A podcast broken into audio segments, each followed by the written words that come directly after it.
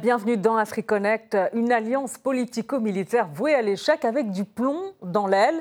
Chose certaine, le retrait du Mali du G5 Sahel enfonce le clou après les nombreuses difficultés pour opérationnaliser la mission sécuritaire de cette force conjointe. Au départ, cinq pays, on le rappelle, le Burkina Faso, le Mali, la Mauritanie, le Niger et le Tchad. Avec le retrait du Mali, le G5 Sahel peut-il perdurer? Pour en parler, on se connecte depuis le Tchad avec euh, M. Koulamala Abderrahmane Rahman, porte-parole du gouvernement et ministre de la Communication du Tchad, qui préside actuellement euh, encore d'ailleurs le G5 Sahel. Euh, bonjour à vous, monsieur le ministre, et merci d'avoir accepté notre invitation dans AfriConnect sur RT France. Bonjour. Alors, je voudrais commencer par cette déclaration du président nigérien Mohamed Bazoum lors d'une interview accordée euh, au journal La Croix. C'était le 18 mai dernier.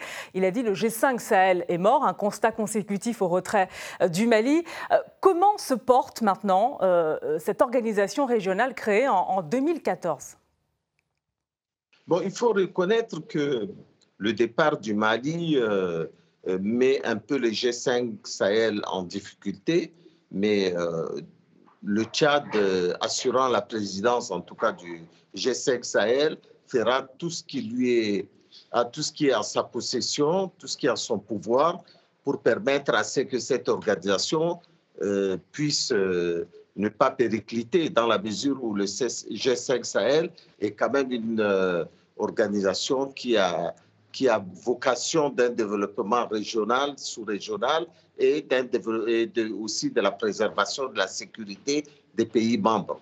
Sur ce plan, le Tchad est un pays qui joue un rôle extrêmement important de sécurisation euh, des pays du G5 Sahel.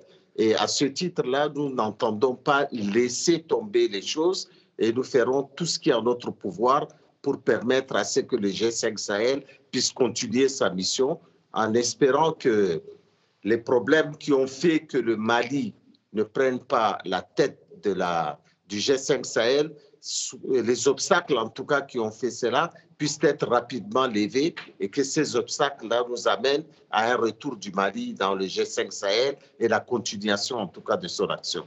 Alors justement, euh, le G5 Sahel, Bamako devait en prendre la présidence tournante depuis euh, le mois de février dernier, ce à quoi d'ailleurs le G5 Sahel, aligné euh, sur la CDAO, a refusé.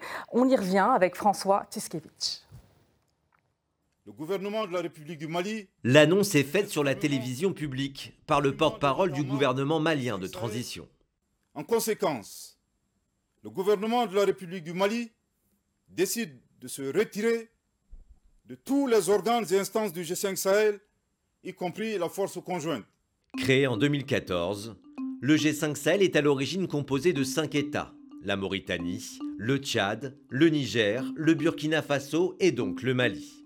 Objectif améliorer la sécurité et le développement dans cette vaste région semi-désertique, aux frontières mal contrôlées et en proie à des attaques de groupes djihadistes. En 2017, le G5 Sahel lance officiellement une force conjointe composée d'environ 5000 hommes chargés de mener des opérations antiterroristes transfrontalières. Une organisation régionale fonctionnant à la présidence tournante, une présidence qui devait revenir au Mali en février dernier. Seulement voilà, Bamako est la cible depuis le 9 janvier d'une série de mesures économiques et diplomatiques des États ouest-africains pour sanctionner l'intention des militaires de se maintenir au pouvoir après deux putschs en août 2020 et en mai de l'année suivante. Conséquence, plusieurs pays refusent que le Mali préside le prochain G5, avec dans l'ombre, selon le pouvoir malien, une influence étrangère. L'opposition de certains États du G5 Sahel à la présidence du Mali est liée aux manœuvres d'un État extra-régional visant désespérément à isoler notre pays, le Mali. Et de cette situation, le gouvernement de la République du Mali en déduit une perte d'autonomie, une instrumentalisation et un dysfonctionnement grave des organes du G5 Sahel. Une façon d'accuser sans la citer la France, avec qui les relations n'ont fait que de se dégrader au fil des mois. Avec le retrait du Mali, l'avenir du G5 Sahel est donc compromis. Pour le président nigérien Mohamed Bazoum, l'organisation n'existe tout simplement plus. Le G5 Sahel est mort. Depuis le second coup d'État au Mali, Bamako est dans une fuite en avant qui l'isole en Afrique et nous prive d'une stratégie concertée et coordonnée pour lutter contre le terrorisme. Le départ de la France du Mali nous empêche désormais de coordonner nos actions. L'isolement de Bamako en Afrique de l'Ouest est une mauvaise chose pour toute la sous-région. Notre frontière avec le Mali est aujourd'hui sous la coupe de l'État islamique au Grand Sahara. Une inquiétude partagée par Antonio Guterres, les coups d'État militaires au Mali et au Burkina Faso mettent à mal la capacité opérationnelle du G5 Sahel, a d'ailleurs récemment déclaré le secrétaire général de l'ONU. Monsieur le ministre, comment euh, le G5 Sahel envisage-t-il son avenir concrètement? Comme je l'ai dit au président malien quand euh, il m'a fait euh, l'honneur de me recevoir, porteur d'un message du président de la République du Tchad, euh, nous avons expliqué que le G5 Sahel était un instrument important pour la sécurité de la sous-région, mais aussi pour le développement de la sous-région. Le Tchad entend, pour sa part, faire tout ce qui est possible pour sauver le G5 Sahel euh, d'une dégénérescence euh, annoncée. Donc, nous nous attelons à cela, mais on ne peut pas sauver le G5 Sahel si on ne règle pas le problème global euh, du Mali avec ses partenaires de la CDAO, dans la mesure où certains pays de la CDAO sont aussi membres du G5 Sahel et ça pose évidemment des problèmes politiques euh, qu'il va falloir surmonter. Mhm. Alors justement, lorsque vous vous êtes rendu euh, le 20 mai dernier à, Bamako, euh, quels arguments vous avez euh, avancés, puisque vous gardez espoir sur un, retour du Mali au sein de, l'organisation que le, que, le, Tchad préside toujours Vous avez même évoqué des tractations pour permettre justement au Mali de jouer pleinement son rôle. où en êtes-vous concrètement? Bon, Tout d'abord, ma mission ne s'est limitée pas essentiellement au G5 Sahel, puisque euh, vous n'êtes pas sans ignorer que le Tchad euh, entretient une force importante au Mali. Le Tchad est euh, dans les régions les plus difficiles du Mali et défend l'intégrité du Mali et la souveraineté du Mali, chose que les autorités maliennes ont reconnue et d'ailleurs le président malien a été très très ouvert à, la, à la présence du Tchad par ma présence au Mali et il nous a exprimé toute la solidarité, euh, toute l'affection qu'a le peuple malien pour le peuple tchadien. Nous avons déjà voulu préserver les relations bilatérales entre le Tchad et le Mali. Et ensuite, nous avons posé, euh, expliqué en tout cas aux autorités maliennes qu'il n'y a pas de volonté du Tchad de priver le Mali de son droit de présider euh, le G5 Sahel, mais qu'il y avait des problèmes réels on ne peut pas les nier et on ne peut pas fermer les yeux dessus puisque les sanctions posées par la CDAO, euh, contre le Mali entraînent ipso facto euh, la, réticence de certains pays euh, membres du G5 Sahel qui par ailleurs sont également membres de la CDAO. Mais est-il envisageable en tout cas de priver la sous-région d'un instrument aussi important que le G5 Sahel Je ne le crois pas. Le Tchad ne fera tout. Nous continuerons, comme vous dites. Ce ne sont pas des tractations, c'est simplement des médiations, de la diplomatie que nous usons euh, pour que le Mali puisse euh, euh, être de retour, en tout cas, dans, dans, tous ses droits et puisse euh, envisager un jour la levée des sanctions de la CDAO. Je crois qu'en ce moment, euh, le Mali vient de proposer euh, une échéance pour les, prochaines élections et pour la fin de la transition en Mali. C'est déjà un grand pas en avant qu'il faut s'en féliciter et s'en réjouir. Donc, il nous paraît essentiel de continuer. On ne peut pas tourner le dos au Mali. Je l'ai dit quand j'étais au Mali. Euh, on n'a pas de leçon, nous, Tchadiens, à donner aux Maliens et on n'a certainement pas le droit de tourner le dos au Mali quand on voit la présence militaire euh, tchadienne au Mali, quand on voit les sacrifices de nos enfants au Mali. Nous avons perdu des centaines de nos soldats pour la défense du Mali. Nous tenons à ces relations avec le Mali. Donc la particularité du Tchad, c'est que c'est un pays qui est lié par le sang avec le Mali, qui est lié par l'histoire et par une histoire récente. Et il ne faut pas oublier tout ça. Donc, ma mission, la mission dont le président de la République, le général Mamadi Idriss Déby m'a confiée, est une mission extrêmement sensible, extrêmement importante. Et j'ai essayé, autant que faire se peut, de convaincre euh, les autorités maliennes de notre bonne foi et surtout de notre détermination à ce que les problèmes de la sous-région puissent trouver une issue heureuse. Alors vous avez raison, puisqu'on ne le mentionne pas assez souvent, en tout cas la France ne le mentionne pas souvent, c'est l'engagement des soldats tchadiens durant la guerre euh, au Mali euh, en 2013. On va écouter, euh, si vous le voulez bien, Monsieur le Ministre, sur le retrait justement malien, le ministre des Affaires étrangères du Mali, Abdoulaye Diop, extrait d'une interview réalisée par Vera Goffman pour RT France. C'est une décision politique que nous avons dû prendre parce que nous trouvons qu'elle était injuste.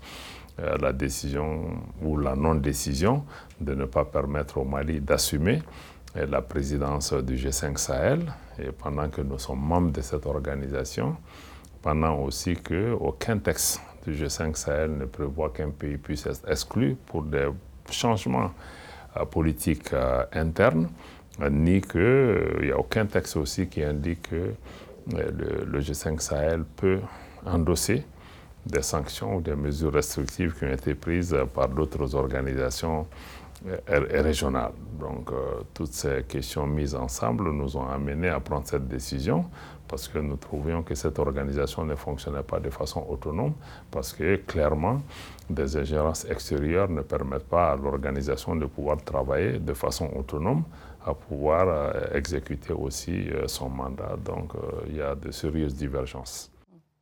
Juste cette question, comment euh, expliquer le refus des États membres justement d'accepter euh, la présidence tournante du Mali alors que euh, le Mali ce n'est pas le seul pays marqué par une transition politique, il y a le Burkina Faso et même le Tchad, votre pays Bon, la, situation du Tchad est, est, tout à fait différente de la situation des autres pays. Nous, on ne s'occupe pas de la situation des autres pays. Nous, nous disons que nous ne sommes pas arrivés au pouvoir suite à un coup d'État, mais suite à un vide institutionnel, dans la mesure où le président de l'Assemblée nationale n'a pas voulu assumer les fonctions que lui donne la Constitution, que le pouvoir en tout cas qui lui est dévolu par la Constitution.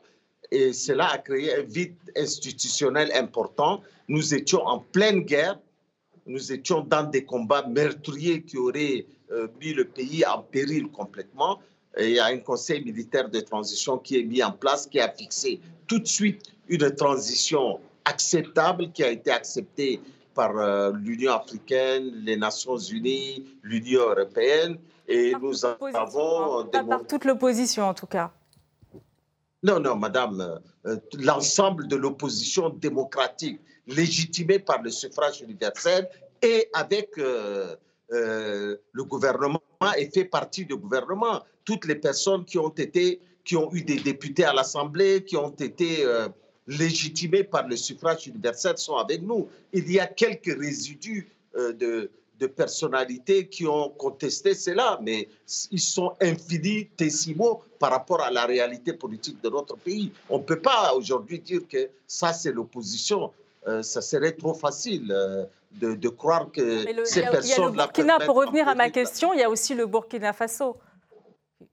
Oui, madame, euh, une, transition politique. Le problème du Tchad sont suffisamment importants pour que je commente la transition des autres pays. Je dis simplement que notre transition est différente, elle est un peu unique par rapport aux autres euh, transitions. Mais le problème n'est même pas de, comparer les transitions. Ça ne sert à rien de les comparer. Le fait est que le Tchad ne fait pas partie de la CDAO. Et c'est la CDAO qui a pris des mesures contre euh, le, Mali. Euh, ils ont leurs raisons, je ne vais pas les commenter ici, pour des raisons de respect de la souveraineté du Mali et du respect des décisions de la CDAO. Justement, suspension, sanction euh, de la part de la CDAO, la, communauté des États d'Afrique de l'Ouest. Quel intérêt finalement pour le Mali de rester au, sein du G5 Sahel? Oui, madame, je crois que je l'ai dit précédemment, précédemment euh, j'ai dit ça précédemment que euh, euh, les obstacles qui, qui ont été, qui, ont, qui empêchent le Mali de, de, rentrer, de prendre la présidence du G5 Sahel doivent être levées pour permettre qu'on puisse aller de l'avant et qu'on puisse préserver cet outil essentiel de développement et de sécurisation euh, de la sous-région. Voilà, c'est mes propos, les propos en tout cas du Tchad sont des propos cohérents et qui, contribuent à l'apaisement de la situation. Alors, Nous n'avons aucunement l'intention. Vous avez entendu les propos du ministre des Affaires étrangères malien sur, euh, je voudrais vous entendre sur l'influence d'États extérieurs au G5 Sahel, qui est financé aussi par euh, l'Union européenne. Nous, le Tchad est un pays qui n'a qui n'a d'ordre à recevoir de personne. Euh, surtout pas de la France. La France est un partenaire du Tchad. Nous ne sommes pas en conflit avec la France, mais la France ne se mêle pas des problèmes du Tchad et n'a aucune influence sur notre diplomatie extérieure. La preuve en est qu'un ministre important du gouvernement tchadien a été envoyé auprès du président malien, qui prouve que nous ne sommes à la botte de personne et nous, sommes jaloux de notre souveraineté. Maintenant, les propos du ministre des Affaires étrangères malien euh, sont les propos du ministre des Affaires étrangères malien. Je ne suis pas habilité en tant que porte-parole du gouvernement tchadien de commenter euh, ces propos qui sont des propos forts et qui certainement reflètent la politique euh, du gouvernement malien. Ça, je n'ai pas de leçons à donner aux Maliens ni à leur gouvernement. Alors évidemment, avec le retrait euh, de Bamako hein, du G5 Sahel, on s'interroge, vous, vous l'avez évoqué, sur les conséquences sécuritaires pour le Mali, mais aussi toute la région du Sahel. On va écouter à ce propos le journaliste Baba Ahmed.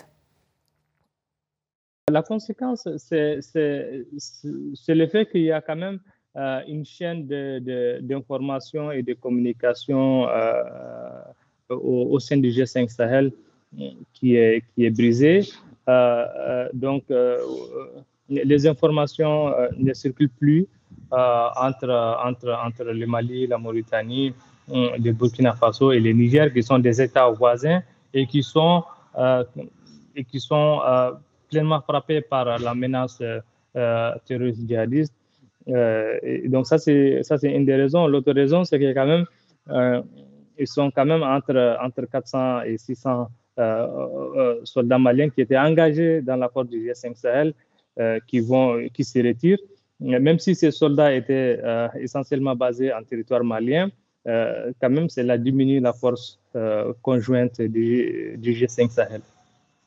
Alors il y a un mot-clé, euh, c'est vrai, euh, coopération euh, régionale, forcément, sans le Mali, ça devient beaucoup plus compliqué. Bien sûr, je l'ai dit et je le répète. Donc, quelles sont les alternatives? Parce qu'on sait aussi que le Mali se dit ouvert aux divers partenariats, divers partenariats, hein, notamment bilatéraux, mais aussi euh, avec la Russie actuellement, des partenariats aussi intra-africains et euh, notamment euh, des partenariats bilatéraux avec notamment les membres du G5 Sahel, éventuellement. Nous, on, on pense qu'on n'a pas, le Mali a le droit de choisir les partenaires qui lui conviennent. Nous, on a choisi les partenaires qui nous conviennent. Le problème, il faut pas, on n'est pas là pour mélanger les choses en disant tel partenaire est meilleur que tel autre. Nous disons simplement une chose, c'est que nous tenons à nos relations avec le Mali. Nos relations bilatérales avec le Mali doivent être préservées. C'est pour nous quelque chose de fondamental. Maintenant, euh, nous ne sommes alignés derrière personne. Nous, nous essayons simplement d'aplanir les difficultés pour qu'on puisse aller en avant. Maintenant, il y a un problème du Mali avec la CDAO. Nous souhaitons que ce problème soit résolu rapidement. Si ce problème est résolu, il n'y aura plus d'obstacles euh, euh, au retour du Mali au G5 Sahel et à la présidence du Mali du G5 Sahel. Nous espérons que les choses vont avancer très vite. Il y a des médiations en cours et nous espérons que ces médiations puissent aboutir, qui sont des médiations d'ailleurs qui sont faites par des, pays de l'Afrique de l'Ouest. Hum, d'accord. Et vous pensez que l'Afrique centrale, la CEAC, e euh, justement, l'organisation de l'Afrique centrale, peut jouer un rôle à ce niveau ou pas? Elle peut peser? Ah, évidemment. Eh, madame, il ne vous a pas échappé qu'un des pays de l'Afrique centrale euh, et un des pays importants que le Tchad déploie une force considérable au Mali. et des fois une force considérable dans la zone des trois frontières. Nous sommes l'un des éléments les plus importants de la lutte contre le terrorisme. Il serait superflu que le Tchad ou l'Afrique centrale tournent le dos à, un rôle prépondérant auprès euh, du Mali et des conflits dans la sous-région. Ce serait complètement dramatique pour tout le monde, madame. On en vient juste à cette question. Le G5 a-t-il encore des raisons d'exister Vous allez répondre, mais on va entendre à ce propos euh, Baba Ahmed. Il faut comprendre d'abord les, G5 Sahel. Euh, d'abord, c'est une vieille idée euh, d'un ancien président de la région, plus précisément, c'est une, ancienne idée du président Amadou Toumani Touré dès les années 2010-2011, qui, face à la menace sécuritaire, avait demandé une force, une force sous-régionale. à l'époque, on les appelle les pays du champ, qui étaient euh, composé de la Mauritanie, euh, du Niger, de l'Algérie. Euh, et, donc, c'était, à l'époque, c'était les pays du champ et qui est revenu tout récemment sous forme du, G5 Sahel. Et, et, qui, le projet est porté bien sûr par, par, par la France, ce qui fait qu'aujourd'hui, bon, tous ces États voient plus des raisons différentes euh, d'engager ou de, ou, de rentrer dans cette coalition, que ce soit la Mauritanie qui voit plus euh, sous forme euh, de financement de ces soldats qui vont patrouiller tout au long de la frontière avec le Mali. les États qui sont sérieusement menacés par, par, par, les, par les attaques djihadistes russes sont, sont essentiellement le Mali, le Niger et le Burkina Faso, et qui sont, et et ces États euh, jouent effectivement pleinement, euh, pleinement le rôle au niveau des zones des trois frontières. Et bon, euh, le Tchad, c'est l'un des pays où la menace n'existe pas comme dans les autres pays, mais, mais qui accompagne et qui envoie, et qui envoie ses troupes, si vous voulez, et qui envoie ses troupes dans, dans, dans ces pays directement menacés. Bon, euh, est-ce que, euh, est-ce que le fait que le Mali c'est, pardon, est-ce que le fait que le Mali s'est retiré, euh, le fait que le Mali s'est retiré, est-ce que ça veut dire que le projet est mort-né Je pense qu'il y a un président ouest-africain ou plutôt sahélien, le président du Niger, qui a bien parlé de ça, qui dit que c'est un projet mort-né. Euh, mais la véritable question, c'est est-ce que euh, le projet a réellement euh, fonctionné? Est-ce que le projet a, réellement atteint ses objectifs? Moi, je ne crois pas. Je ne crois pas parce que tout simplement que les différents pays qui animent cette coalition n'ont jamais réussi à jouer pleinement leur, rôle. Et comme j'ai dit, premiers euh, premier qui est dans cette coalition, qui est la France, aussi, bon, euh, il arrive, il, il, peine à mobiliser des ressources, euh, que ce soit au niveau européen, mais aussi au niveau de l'ONU. Donc, c'est un projet qui rencontre des difficultés. Le fait que le Mali est sorti de ce projet n'est qu'un point de plus sur cette difficulté que le G5 Sahel rentre dans sa phase euh, opérationnelle ou dans sa phase d'active. Voilà pour cette analyse du journaliste Baba Ahmed, euh, pour qui justement le G5 Sahel a, eu du mal à jouer pleinement son rôle. C'est vrai qu'au-delà du départ euh, de Bamako, hein, Monsieur le Ministre, il y a eu une période où l'on considérait le G5 Sahel comme un serpent de mer en raison de la lenteur du processus, notamment au niveau des ressources humaines, mais aussi des ressources financières. Non, euh, c'est vraiment aller trop vite en besogne que de dire cela.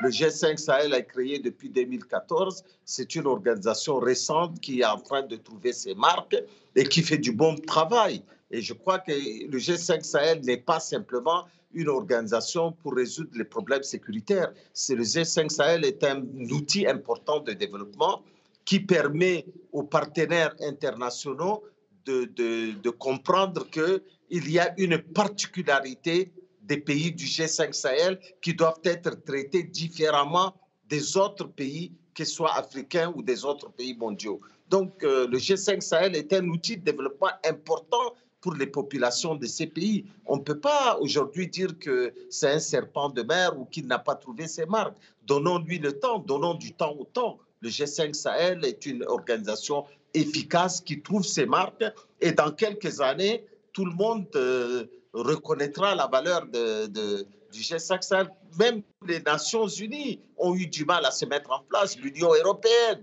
qui a commencé par euh, la communauté économique euh, de, l'Union européenne, qui a eu du mal, qui a eu du mal à, s'intégrer avec des problèmes importants. L'Union africaine a eu du mal à s'intégrer, laisser le temps au G5 Sahel de pouvoir trouver aussi ses marques de, trouver aussi ses repères. Le, départ de Barkhane vous encourage à poursuivre, Monsieur le Ministre, pour conclure?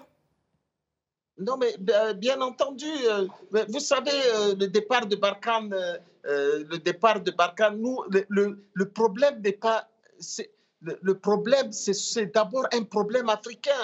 C'est notre problème de développement.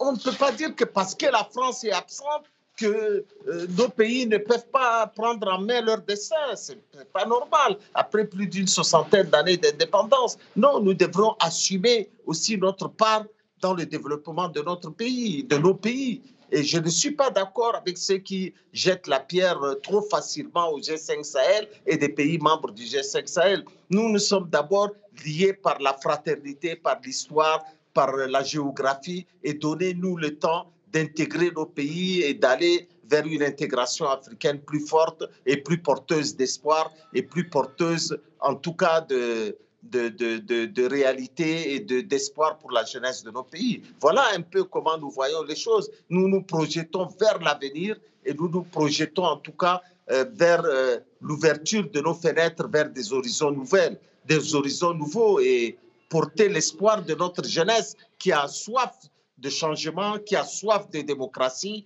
et qui a soif de liberté. Voilà un peu euh, euh, la vision euh, des dirigeants tchadiens et qui veulent être ces dirigeants tchadiens des leaders, en tout cas dans la sous-région. Monsieur Abderrahman, porte-parole du gouvernement du Tchad, merci beaucoup. Merci à vous. Retrouvez AfriConnect sur notre site rtfrance.tv. Merci de votre attention et à très bientôt dans AfriConnect sur RT France.